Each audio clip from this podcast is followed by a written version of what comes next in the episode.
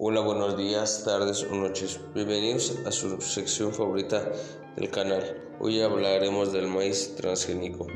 Se denomina maíz transgénico a cualquier variedad de maíz modificado mediante técnicas de ingeniería en genética porque expresa genes de otros organismos. El maíz Rutherford Ready es un tipo de maíz transgénico resistente a la herbicida glisofato se creó para combatir malezales como el sorgo de Alpo, que retarda el desarrollo del maíz en cultivos intensos. La variedad de maíz resistente en glisofato fueron comercializados por primera vez en 1996 por Monsanto.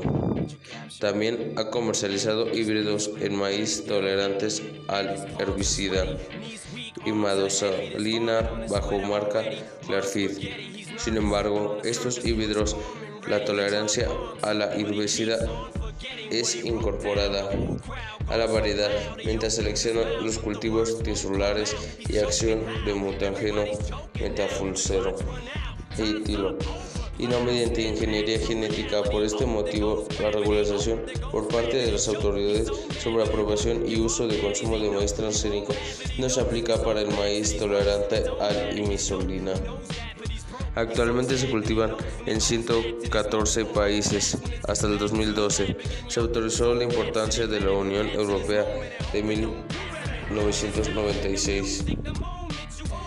26 variedades de maíz transgénico resistente a la diversidad, aunque esta importación sigue siendo controversial en el 2012 en la Unión Europea conforme a la importación de 30 millones de toneladas en los cultivos GM.